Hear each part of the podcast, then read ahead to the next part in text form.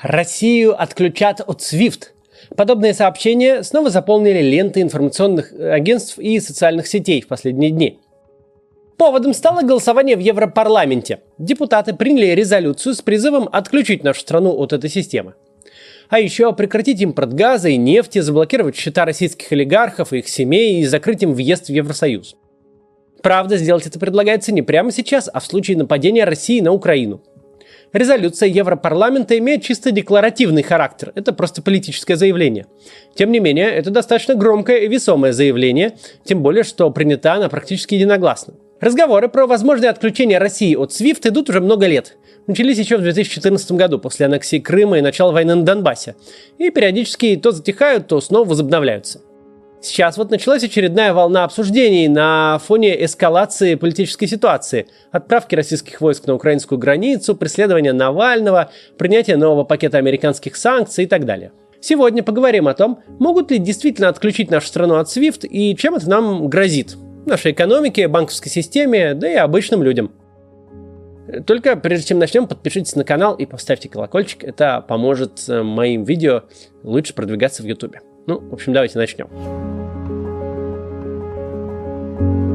Сначала разберемся, что вообще такое SWIFT. Система переводов денег между банками существует столько же, сколько и сами банки. Клиент давал поручение своему банку, и деньги с его счета отправлялись на счет получателя в другом банке. Это прекрасно работало, пока основной объем операции осуществлялся внутри страны. По мере того, как развивалась международная торговля, росло количество переводов между банками в разных странах – у вас есть завод в Италии, а сырье вы покупаете в Германии, и деньги за него вам нужно перевести из итальянского банка, где у вас открыт счет, в немецкий, где открыт счет у продавца. Это уже несколько сложнее. Разные языки, разные банковские системы, разные форматы межбанковских сообщений. Обмен информацией о платежах между банками происходил по телексу или по факсу в свободной форме. То есть э, просто писали столько-то денег на такой-то счет. И вручную все это надо было разбирать.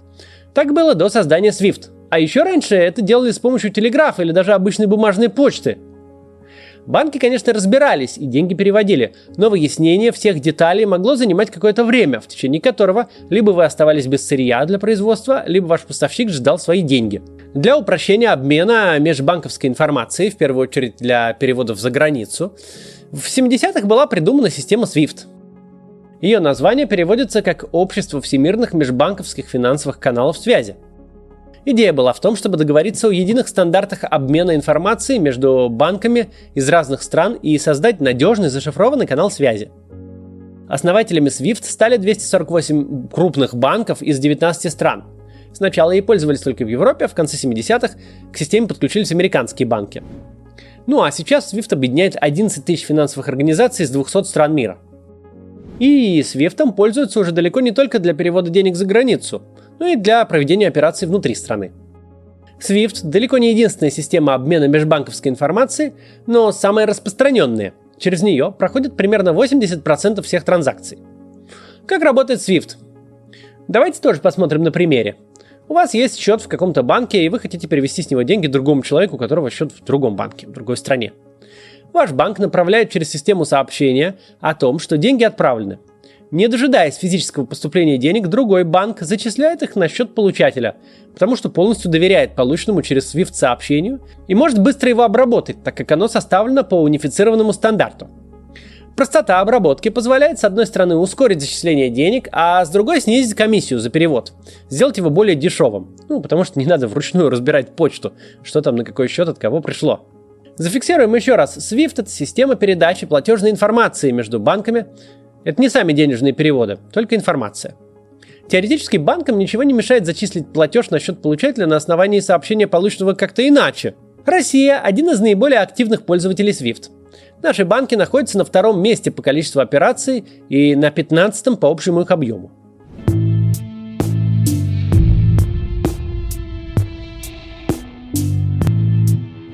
Итак, кто же может принять решение об отключении России от SWIFT?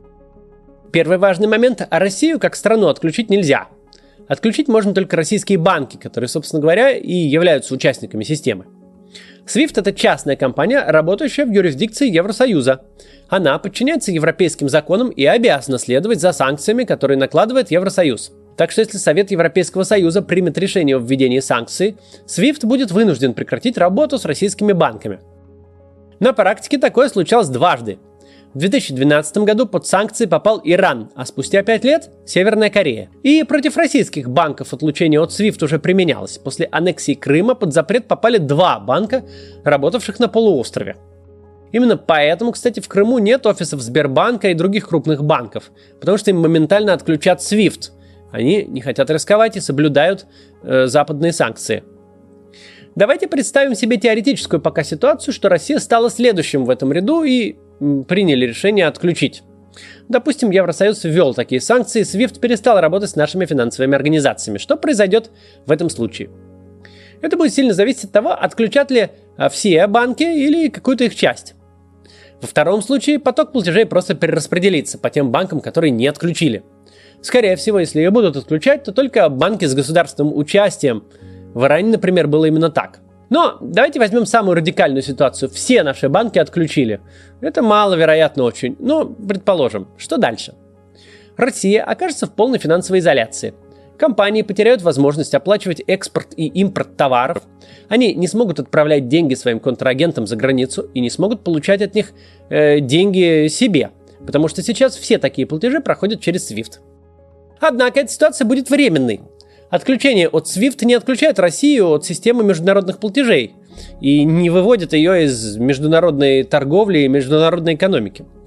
Российские банки по-прежнему смогут осуществлять переводы как внутри страны, так и за границу, причем и в рублях, и в валюте. Для внутренних переводов российский Центробанк еще в 2014 году начал развивать свою систему. Она называется SPFS – система передачи финансовых сообщений. Сейчас к ней присоединены далеко не все российские банки, однако в условиях отключения от SWIFT альтернатив не останется, поэтому все довольно быстро подключатся.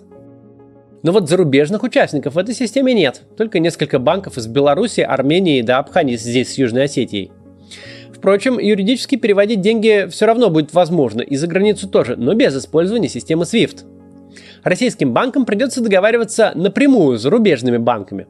Сейчас сложно сказать, как это может быть реализовано на практике? Возможно, станут использовать обычную электронную почту, просто применяя какие-то дополнительные способы шифрования, чтобы информация не утекала. Возможно, из пыльных кладовок достанут снова телексы и факсы. Возможно, появятся какие-то банки-посредники, которые будут помогать с осуществлением платежей. Например, такими посредниками могут стать белорусские или армянские банки. Наши организации будут отправлять им платежи через систему Центробанка, а те за границу через SWIFT. Получится что-то вроде ситуации с полетами через Минск в закрытую для России страну, например, Украину. Что можно сказать наверняка, платежи за границу станут дороже. Будут идти они дольше и будут хуже защищены. Потому что именно этого всего помогает достичь система SWIFT, которая будет недоступна. Ну и к тому же на постройку любой альтернативной системы уйдет какое-то время. Сейчас никто не знает, э, какое. Эксперты называют разные сроки, от нескольких недель до года – в общем, если говорить о крупных внешнеторговых операциях, типа продажи природных ресурсов, то они не остановятся.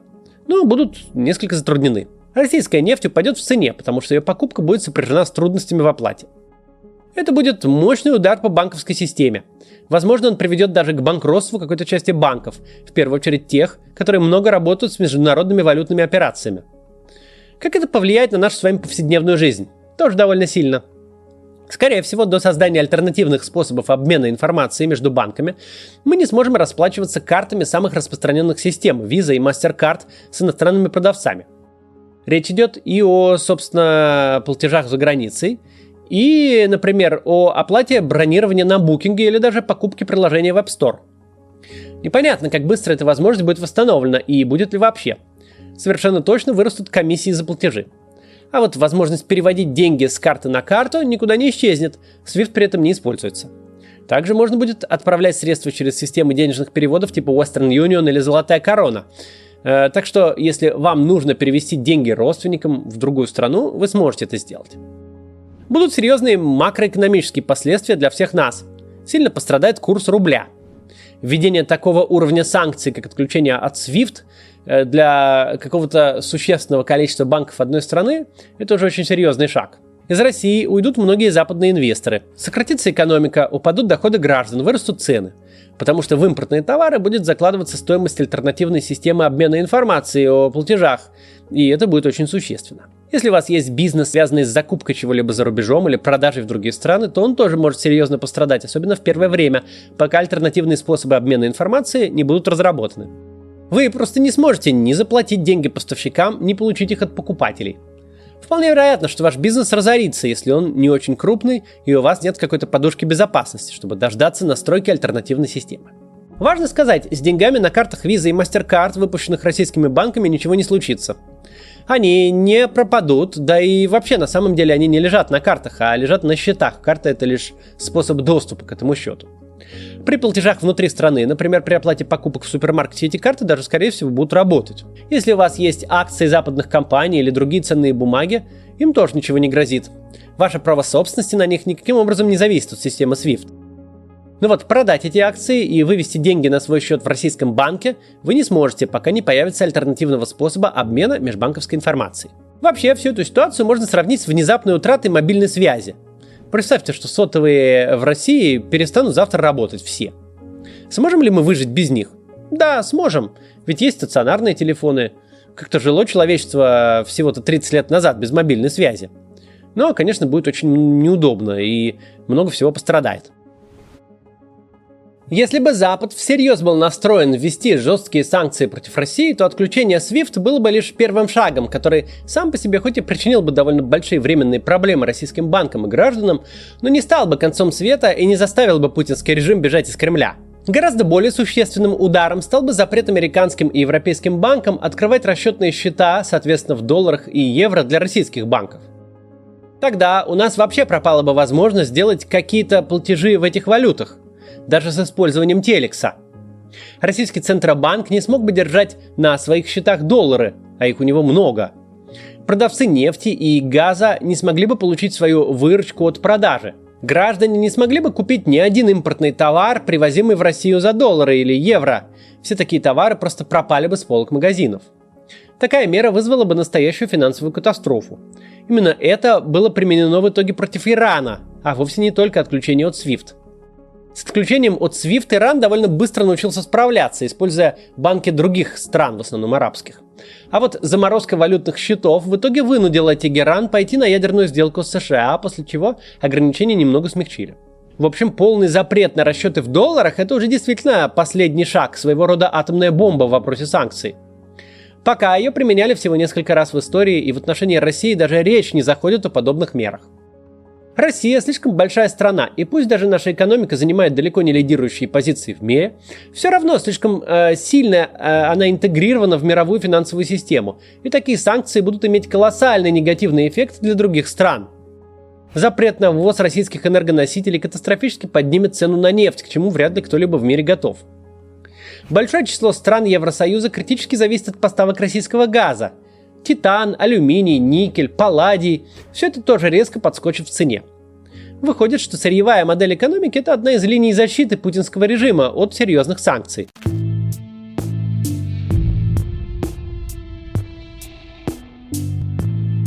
Собственно, в вопросе отключения SWIFT риски и потери для условного Запада тоже превышают возможные бенефиты – Российские банки активно пользуются системой и платят за это комиссию. Сам SWIFT потерять этот источник дохода не захочет ни за что. Россия активно торгует с другими странами. У наших компаний есть задолженность перед иностранцами, иностранцы держат довольно существенную долю нашего госдолга, порядка 20%. В случае отключения от SWIFT могут возникнуть проблемы с быстрым возвращением этих денег. Они останутся замороженными, пока не появится альтернатива SWIFT. В итоге сами же эти западные кредиторы будут давить на свои банки, требуя от них научиться обмениваться информацией с российскими коллегами без SWIFT, чтобы быстрее вернуть свои деньги. В общем, нужно резюмировать. Отключение России от SWIFT крайне маловероятно. Это просто не имеет смысла. Ни торговля с Россией, ни финансовые операции не остановятся. Но лишние проблемы появятся в том числе у банков и компаний в США и Европе. Да, российским банкам придется изобретать альтернативные способы обмена информацией с иностранными финансовыми организациями, но, скорее всего, такие способы быстро будут придуманы. Через считанные месяцы ситуация вернется к статус-кво, просто платежи будут стоить дороже и идти дольше. Да, в России наступит очередной финансовый кризис, обвалится курс рубля, но такое за последние годы происходило уже неоднократно. Ну а еще более серьезные санкции, вроде полного запрета на расчеты в долларах с Россией, э, так сильно ударят по мировой экономике, что их даже сейчас никто не обсуждает. Если что-то такое и произойдет, то отключения будут не массовыми, а точечными. Например, выкинут из системы некоторые государственные банки, или даже все.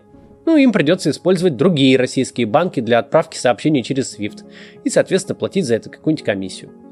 Будет, конечно, волна антизападной истерии, пропаганда сотрет язык, осуждая проклятых американцев, упадет рубль. Но кроме этого не произойдет ничего. Все потери банкам компенсируют из бюджета. Я уже неоднократно говорил, что не нужно ни бояться западных санкций, ни надеяться на них.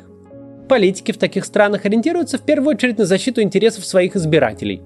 Никто не станет вводить такие ограничения, которые могли бы повредить экономике своих стран, тех, которые вводят, и негативно повлиять на жизнь их граждан – пока российская власть не делает какую-то совсем уж лютую дичь, вроде развязывания новых войн в центре Европы. Отключение SWIFT в стране такого масштаба, как наша, это уже совсем новый уровень конфронтации между Россией и Западом, которым пока не пахнет, и до которого, надеюсь, никогда не дойдет. Это, в первую очередь, наше с вами дело сменить действующий авторитарный в России режим на нормальное демократическое правительство, которое будет выстраивать нормальные отношения с другими странами, сотрудничать с ними и взаимовыгодно торговать, чтобы не приходилось пусть пока даже теоретически, ставить Россию в один ряд с такими э, выдающимися странами, как Северная Корея и Иран. Чтобы мы жили не в изоляции за новым железным занавесом, а в современном глобальном мире со всеми его преимуществами и техническими достижениями. И чтобы не возникало даже таких вот разговоров о возможном отключении системы SWIFT для нашей страны. Вот, на сегодня все. До завтра.